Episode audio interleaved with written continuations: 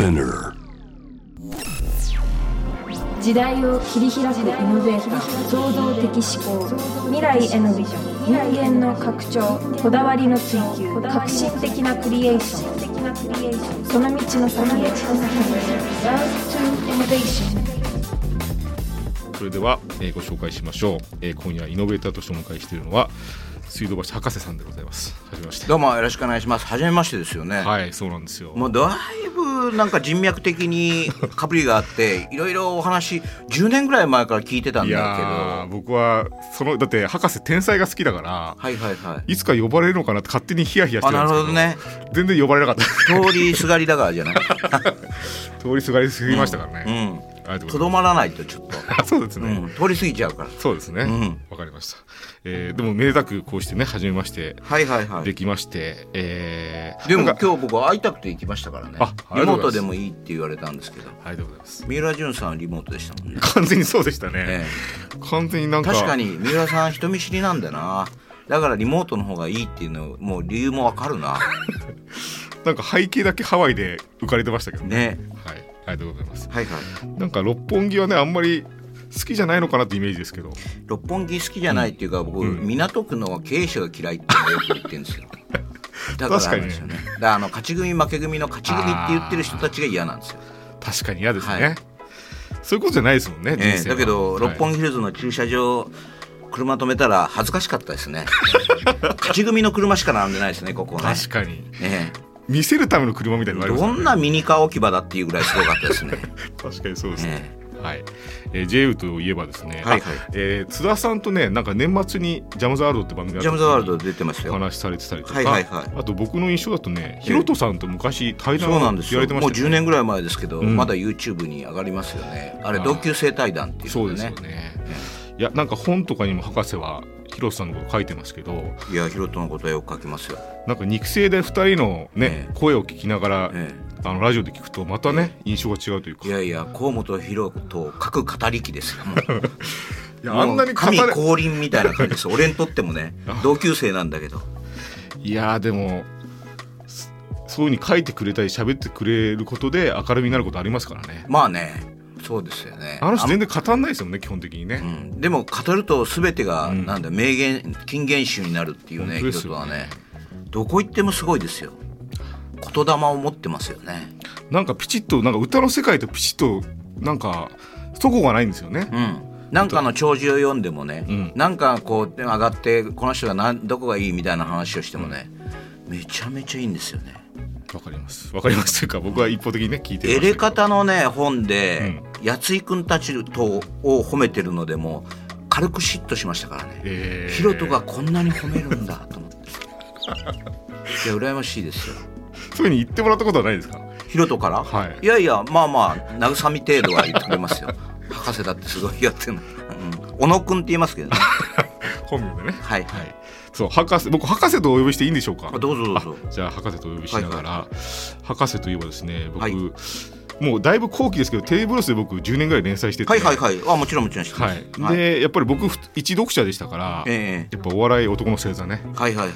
だいぶ影響されてて、ええ。もう梶原一騎ちゃんと読み直したりとか、はいはいはいはい結構僕の高校生の時の友達は今みんな聞いてると思います。あありがとうございます。博士だっていうええ。笑い男の星座も2までね出ましたけど、今芸人春秋っていう方はい。にライフワークが変わってきてるんであれ共著だったんでね。浅草キッドの共著でやってましたね。そうですね。梶原一騎の男の星座に捧げた、はい。まあいわばテレビ界の男気話を書いてるっていうありましたねはい。だからもう芸人春秋ではよりね博士の文体が際立ってる印象ですけどもなんか連載の時の話で申し訳ないし、はいはい。なんかちょっとすごいタウンリーな話というか、ええ。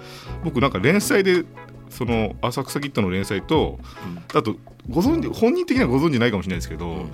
当時コーネリアスもやってたんですよね、はいはい。はい。猿は猿を殺さないなんかああいうことになったじゃないですかオリンピックで、はいどういう お気持ちというかだってかつて同じ雑誌に載ってた。いやもちろんそうだし、クイックジャパンを読んでいたし、うん。クイックジャパンの編集の人たちは俺よく知ってるし、うん。あのあの記事が出た時の、うん。自分の中の不快感っていうのはどっかに記してるはずだと思ってもう大体俺は日記で自分の思ったことなんてたどれるからそれを今探してるけどそこちょうどなくてただそれを読んだ時に今あの時になぜ反応しなかったのかっていう話になってるじゃないですか。うんうんうんでそれを言えば俺は完全に不快感を示したし、うんうんうんそういういじめ問題に関して、あのずっと関心を寄せてましたよ。だって博士はねいろんな文章の中でいじめ問題結構書いてるしあとご自身もねたけし軍団ってところで結構な大変なところにいたっていう、ね、いやいやまあそういう意味じゃ、はい。あのーパワハラとセクハラを中心とした芸能をやってたのがたけし軍団だから その80年代に、で自分はじゃあなかったのかみたいなことを言ったらあったとしたら自分としては表沙汰にしてん。謝罪するみたいな方向しかないしね、今のこの文化に関して言えば。うん。でも俺はもともと言えば、ん。いじめがあった場合はそのいじめてる人を正してた側ですよ学校では。それをやるなっていうのを言って、うん。逆にいじめっ子からこの標的にされてたうん。あのお前だけ格好つけてんじゃねえって言われてた側だから、うん。だから芸人になってもそういうところはやっぱ、あの失われてないと思います、そうですね。博士だっていまだにそういうとこ見えますもんね、うん。うん。そこはね、なんか譲ってないんですよね自分自身がその、万引きをしたこともないのに芸人になっているとかね、うんあの字が綺麗すぎて芸人になっちゃいけないみたいなところでその そういう練習をしたんですよ万引きをしなきゃとか。それであのいじめをしたことないからいじめの練習しようって一回やったことあるんですよ。でそれ自体はそ本当に俺はそれ一回きりしかないからそういうことをしたことが。だこういうなんていうのかな、あのキャンセルカルチャー自体、そのもの自体の、あのニルバーナの例えばアルバムとかねありましたね、無作為じゃないですか、そんなことあるわけないじゃないですか、そこに差別意識が。でもなんだろうな今はその標準値があるんだっていうところで過去を遡っていってもし自分にああるとしたらね謝罪をすべきだろうと思うし今回のことで言えばねあの本人の会見もなしに本当ですよねただただうやむやにするだけじゃないですか。うんで退場しろっていうこと自体もほぼいじめに近いことが行われていますよね。だからその小林健太郎君なんかの問題だって、もっともっとあれじゃないですか。あのテレビのスポンサーで、それこそナチズムを来賛してる人がいるのにさ、それ3年前から俺はずっとそれ指摘してても、誰も拾ってくれないですよ。本当ですよね。そう。それをこうあのお笑いの人がやった一言であの退場しろってそれでしかもうやむやにして何のコメントも残さないってなんだよって思いますよね。ありがとうございます。もうねいきなり本題から入ってますけども、ええ。この後イノベーティブな側面に迫っていきたいと思います、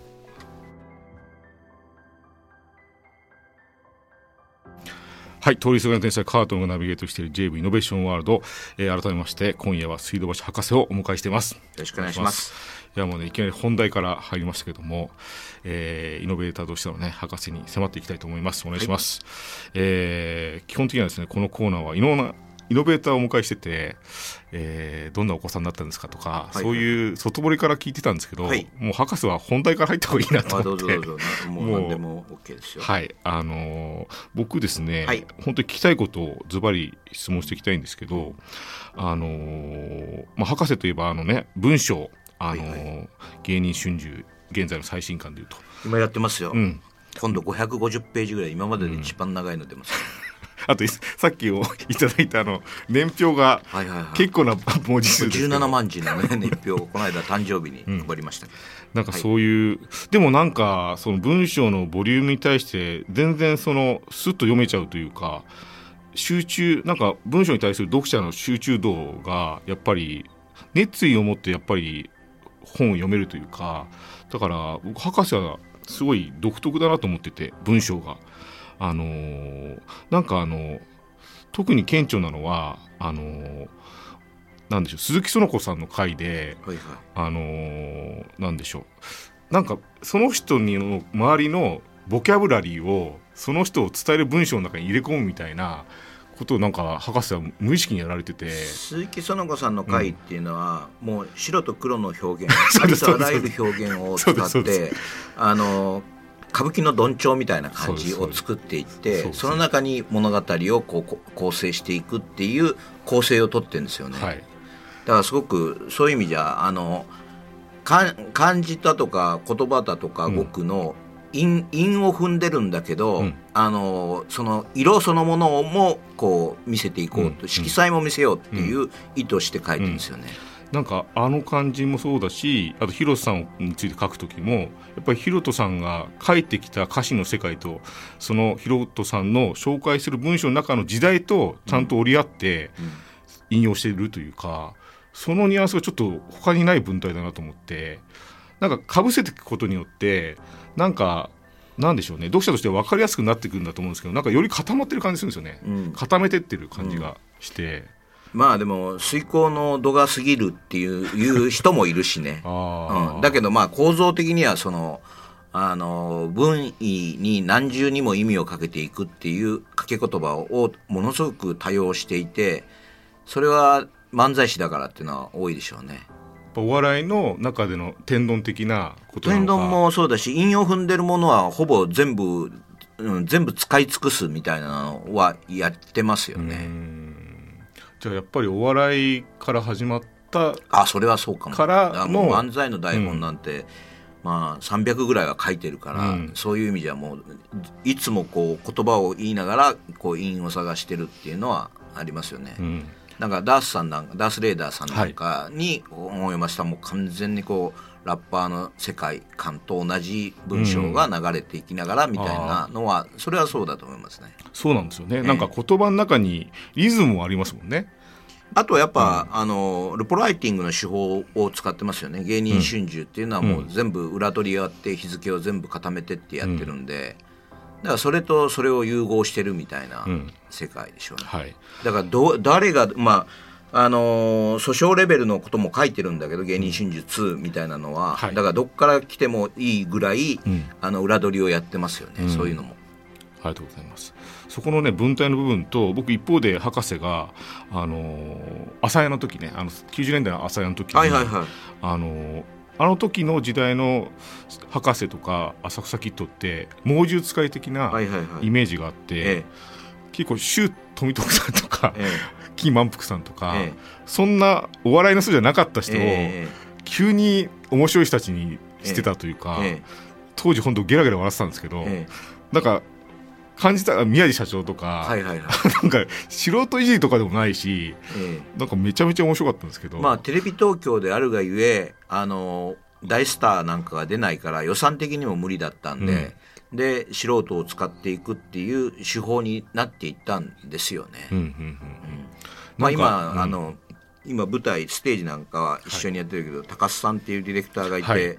その人がそういういうのが大好きだった、まあ、テリーさんのもとにね、だからドキュメンタリーバラエティって、うん。あの元気が出るテレビでどんどんと開発されていったけど、うん。朝やはもっとマニアックにやってますよね。そうですよね、巧妙というか素材素材を選ぶというかああいう方々をサーチする人たちがいたんですか当時？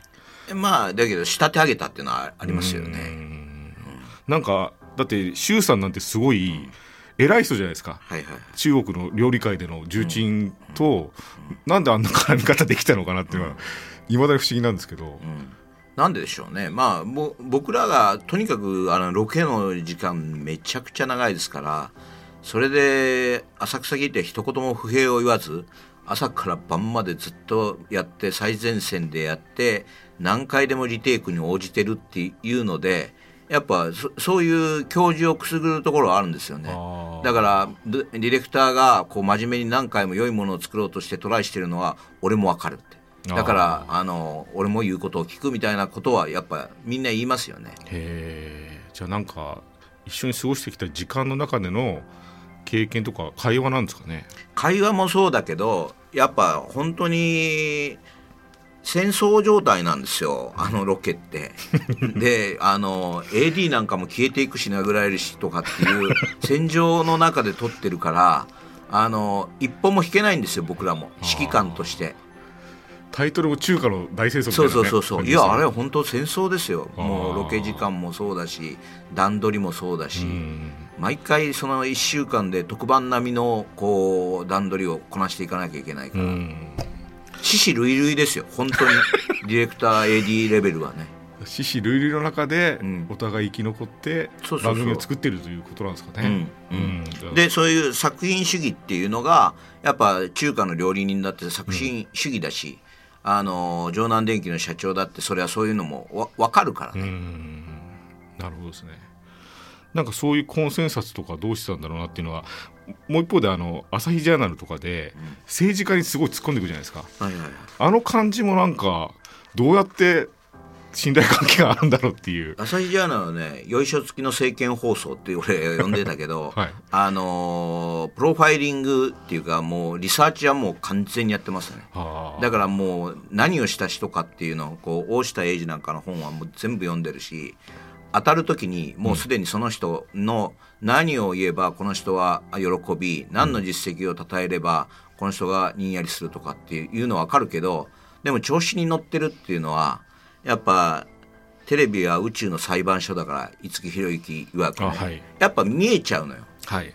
ただと例えば俺は最近あの博士の異常な対談で、はい。猪瀬直樹さんとはい。対談してるけど、俺がやってるのはあれはコメディだから、はい。完全に猪瀬さんっていうちょっとい怒りん坊の人を使ったコメディをやっていて、だけど猪瀬さんの本は俺はもう全集レベルで全部読んでるから猪瀬さんも心を許すしね。でそこに俺が評価してるっていうのも分かっているから。ただ俺はそこで性格を引き出したいと思ってあの同期をやっていて全体としてはあれはコメディを作ってるっていう。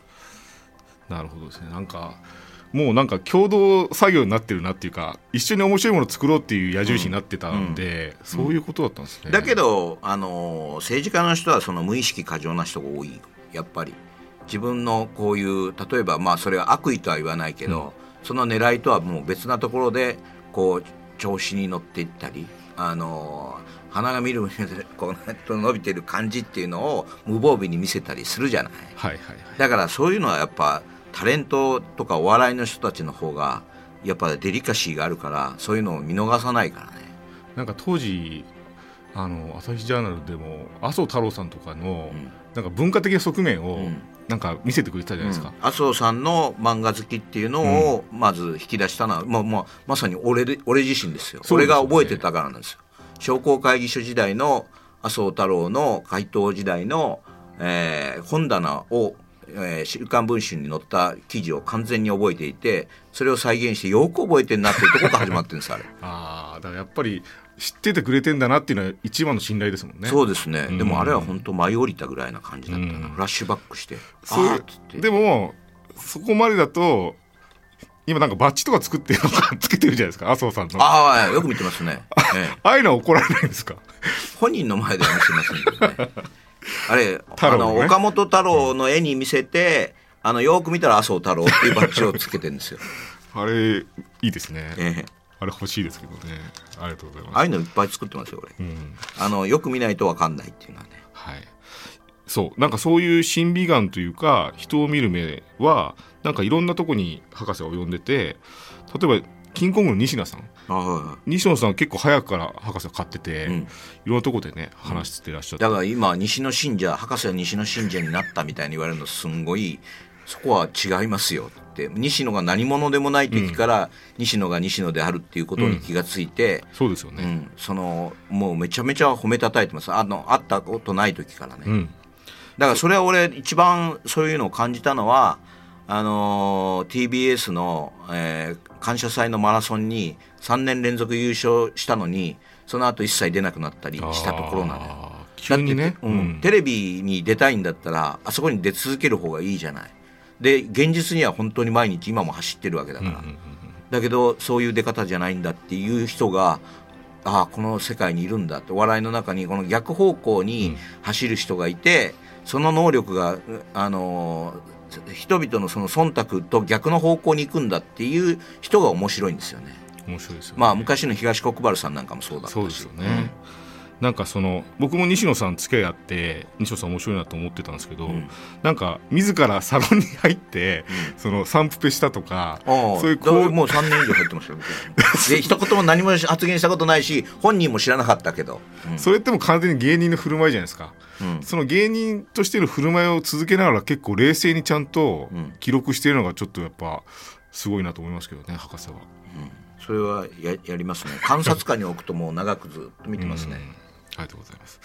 えーちょっとね曲じゃあ行きましょうか。あのこの曲聴いてください。ハイローズで14歳。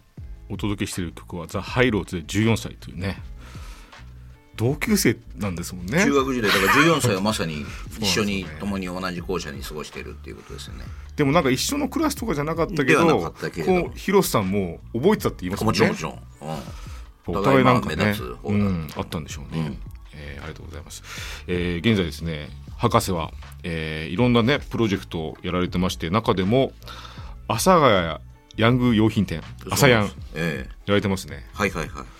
これはね地上波のレギュラーが30年ぶりにゼロになったっていうんで、だったらじゃああのテレビ番組をやってやろうと思って、あの毎週ライブを違う企画でやるっていうのをやってるんですよね。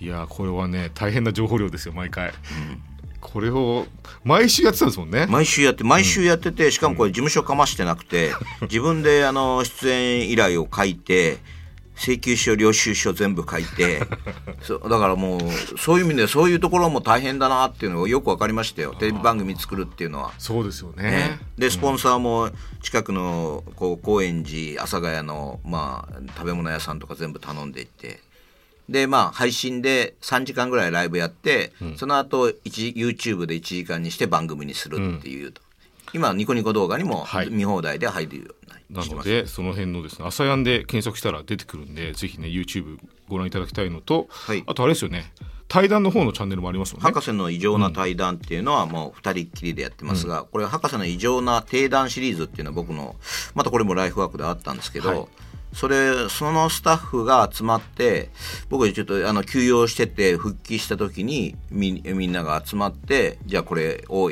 やってくださいっていうことで。でまあほとんどあれですよ。本当にみんな有志が集まってるんですよね。復活っていう意味だとね、うん。あのととりあえず休養期間があったんで、ん。で博士が戻ってきたらっていうんでみんななんか駆けつけてくれるっていうイメージですね、僕のなんかもうねゲストも豪華でナイツの花輪さんとかね。はいはい。ダース・レイダーさんとか、ん。田原総一郎さんとか、はいはいはい。猪瀬直樹さんとかね。はい。はい。大変な人たちが出てますけどこれもね YouTube でご覧いただけるのでぜひというはい。ことでございます、あとは書籍もですね、ん。芸人春秋2と3がね発売中でございます、はいはいはい。今ね芸人春秋の1自体も博士の店っていうのを自分で1000冊購入したんですよ。へえ。っていうのは23が出てて1が絶版になってたんですよ。あそうですか。ええ。そしたらやっぱ西の方式ですよ。自分で1000冊買うから とにかく重版してくれっつって重版してもらったんです。それサロン効果ですかね。サロン効果だけど俺の場合全く売れてないですからね。玄関山積みですよ本が。センサスって結構ありますから、いやありますよ。玄関と戸が開かないレベルで、ええ。それ全部サインとおまけ付きであの頒布してますからぜひぜひありがとうございます。僕なんか博士は天才をねずっといつの時代も追ってるんで僕なんか毎週ラジオで通りすがりの天才って言っててちょっと恥ずかしくてまだ博士に呼ばれたことないから。いやいや通りすがるからだよそれ ちょっといつかはいちゃんと眼鏡にかなったらアンテナにえなんか刺さったらぜひ。いやいやもちろんなんか、刺さってはいますよ、えなんかどっかのタイミングで僕だけのあの面白回をなんか考えるんで。えはいはいぜひぜひ。博士の場所もぜひ呼んでください、えええ。はいじゃあ今日はねええあもう終わりなんですか？そうなんですよ。博士がね。なぜ博士は復活できるのかみたいな話。あ博士そうそれじゃあ最後に聞かせてください。あの博士はなぜ復活できるのか。いやいや僕はね自分ではあの置き火だと思ってるんですよ、はい。肺の中で自分が炭だと思ってもうバーッと大きく燃え上がることは今までなかったけど常にだけど火はついてるぞっていう自覚はありますよね、そうですよね、もうちょっと話せませんかっていうあ話が全然話しますよ僕なんか。全然話したいはい。じゃあすいません。コーナー挟んで、えー博士は引き続きありがと出うございまていただきます。す嬉しいな。はい。はい。再び博士が。すいませんねなんいかやいやこっちこそもう、とんでもない。光栄ですけども、ええ。居座ってるみたいな感じじゃないですか。通りすがってないなあいつって。いや博士博士今なんかどういうことに興味あるんですか？僕ですか？はい。そうですね。僕あまあ朝やってるからいろんなの興味ありますよ。これ面白いなと思うのは僕なんか一方的に、ええ。あのデジタル僕やっぱ詳しいんですよ。あのはい。技師者なんで、そうですよね。だ博士がえデジこういうデジタル技術を知ったら、ええ。なんかもっと拡張されるんじゃないかってネタが結構あるんですよ。なるほどなるほど。それを僕なんか持ち込む回ええ。なんかやらせてもらいたいですね。あぜひぜひ。じゃあ今度アセアンでやりましょうよ。あぜひぜひ、え。なんかねいっぱいあるんです。えあそうありそうですね。あの例えばですね、ええ。あのーなんか小説ってうん。ページを開くじゃないですか。うん。でなんかうん。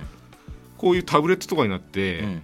自由になってるはずなんですよ形式が。うん。いまだにその本という形式をなぞっている、うん。あと上からね下にうん。巻物のようになっているとか、うん。巻物ってもうちょっと時代がね、うん。後ろになってますから、うん。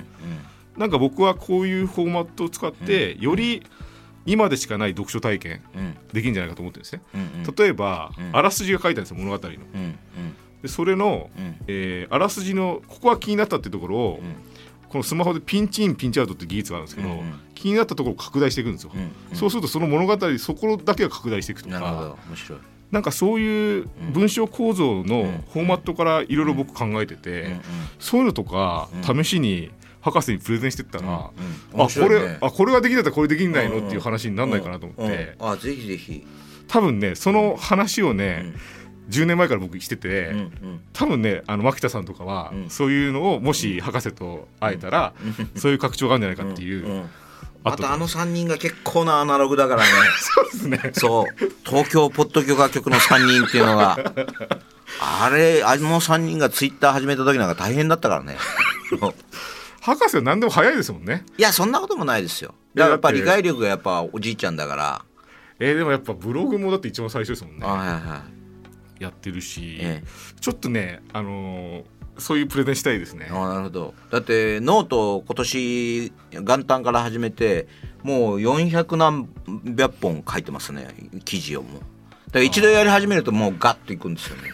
だ だから博士はえ。すごいボリュームがすごいから、え量はすごいでしょうね。拡大縮小あった方がいいかなと思って、ええそうですね。そうなんですよ、ええ。だからこの年表を僕ちょっといただきましたけど、うん。年表自体も拡大縮小できた方がいいんじゃないかななと思って。なるほどね。あそういうのをまあえそうですね。デジタルの部分で使ったら面白いでしょうね、なんかねそういう課金小説ってアイデアがあって、え課金ししないでその小説を読むと、ええただのサラリーマンの男がえああ面白い。何時何分に電車に乗りました。でただ仕事を終えて帰るだけなんですよ、何にも課金しないと、エロ要素とか入れると、うん電車にエロい女が入はい乗ってくるんですよ、とかあと SF 要素とか入れるとなんかいろんなこのつり革とこの揺れの関係とかがなんか明らかになってきたりとか、なるほど。面白いですね。そのなんか課金小説っていうのも、うん。なんかいろんな専門家の声を集めてやったら面白いんじゃないかとか、面白い。で僕大きなお金を取りたくないんですよね。ああ全然大きなお金取らなくていい、そう。だからそういうなんか大きな儲け話であるとか なんかそういうのに抵抗があるんですよ。一番こう演者の人が一番汗をかいてるものを表現としてはあの適応した価格で払われているっていう状態、はい。もう常にあの這いつくばってやってるあの負けない組が好きなんですよ。はい。勝ち組はとかっていうんじゃなくて負けない組。そういうそういうひ人が好きなんですよね。だからそういうお金儲けの方法にそれがなっちゃうっていうのがすごく抵抗があるんですよね。僕そんなお金儲け主義じゃないんですけど、んうん。例えば、そこのでも言ってる技術の面白さわかります？ああのあれですよ。あのそういうふうにどんどん課金していくんですよ、でも広告っていうとこがあって広告をオンにすると、ん。なんか余計なものがいっぱい入ってくるけど、無料になるみたいなことにするとか、なるほど。その広告構造のうん。なんかちょっとくだらない感じをうん。ちゃんとそこに落とし込むっていうか、うん、うん。面白いですよね。なんかそういうニュアンスとかね。僕あれですよでで今 JA 部でやってますけど、そんなあのお金の人じゃないんですよね。はいネタやっぱり人が、僕テクノロジーで人をなんか笑わせるとか一番かっこいいなと思ってて、そういうタイプなんで、うん。そう理解しますお願いします。うん。はい、じゃあそういうのもねお伝えしたりしながら、えー、朝やんの次の回とか次の回、はい。テリー伊藤さんついに来ますあねーテリーさん。ええテリーさんはもうめちゃくちゃいろんな伝説ある人ですもんね。伝説ありますね。でも伝説を今こうテレビで語るとあの伝説もこの伝説もあカットになってんだなってやっぱ俺たちは分かるから、そうですようん。ね。ポリコレがあるからやっぱり、うん、ちょっとそあのこの伝説の映像があってっていや全然すもっとすごいのありますよってこね。現実を知ってる俺からするとそうなっちゃうからライブなんでね僕でもリアルタイムで元気とかも見てましたけど、あの回は何だったんだっていうなんか夢だったんじゃないかっていうね回ありましたよね、ええありますよどうやって コンセンサス取ってたんだろうとか、あとなんかひたすらでっかい大仏がうん。大仏回根ねとかね。はいはいはい、なんかええ。そういうあれを1週間レベルでやってたスタッフを含めてすごいですよそういう意味で、そのね制作現場の逸話もいっぱいありますもんね、うん。だってその放送作家を育てる、あの会がありましたけど、ええ。そこにいらっしゃったんですもんねいたんです博士見ました見ました、からその地獄のえ一放送作家として、ええ。テリーとという人がどういう人だったかっていうのはご存知なわけですよね。えもちろんもちろん。でもう虐げられて殺害計画立てたりしてたこともありますから。いやでもそのめちゃくちゃですけどなんかシンが撮ってますよねテリーさんって。いやいやテリーさんね。そう、うん、いやもうやっぱ面白い人ですよ、うん。やっぱそのテレビ番組って合議制で作っちゃダメなんですよやっぱ一人の将軍が思い込んだ自分のイメージをもう誰彼の獅子類類と犠牲にしながらそのイメージを成し遂げる。とか平均化しないっていうのがテレビの面白いものを作るコツですよ本当。テリーさん今やなんかね唐揚げの人みたいになってますけどね。そうですね。俺同祖人としてあれを崇め立てまつってますけど、ね、毎回写真撮っては。撮ってますよね、ええ。撮ってなんかアップしてますもね。そうんなんですそうなんです。じゃあそのテリーさんのねはい。テレビじゃ話せないことをそうです朝読んで。ね、ええ。イベントとかもあれですか？お客さん入れてるんですか？今入れてますね。有有観客最小限ですけどね、うん。ええ、それ僕芸人なんでね、ん。その配信じゃないんだって客の前でやってるっていうのすごく自分の中で大事なんですよね。うん。やっぱりあれですよ。呼吸するようにねお客さんの反応ないと分かんないですもんね。もちろん、うん、ありがとうございます。じゃあいつかぜひねはいはい。朝読あじゃあ企画を立てますよ。はい。ぜひぜひありがとうございます、ええ。じゃあまた近いうちにお会いしたいと思います、はい、はい。ぜひぜひ。え延長もお付き合いいただきありがとうござとんでいますもないです。ありがとうございます。今夜は水道橋博士をお迎えしました。ありがとうございました。どうもありがとうございました。J-Wave. Innovation World. Innovation World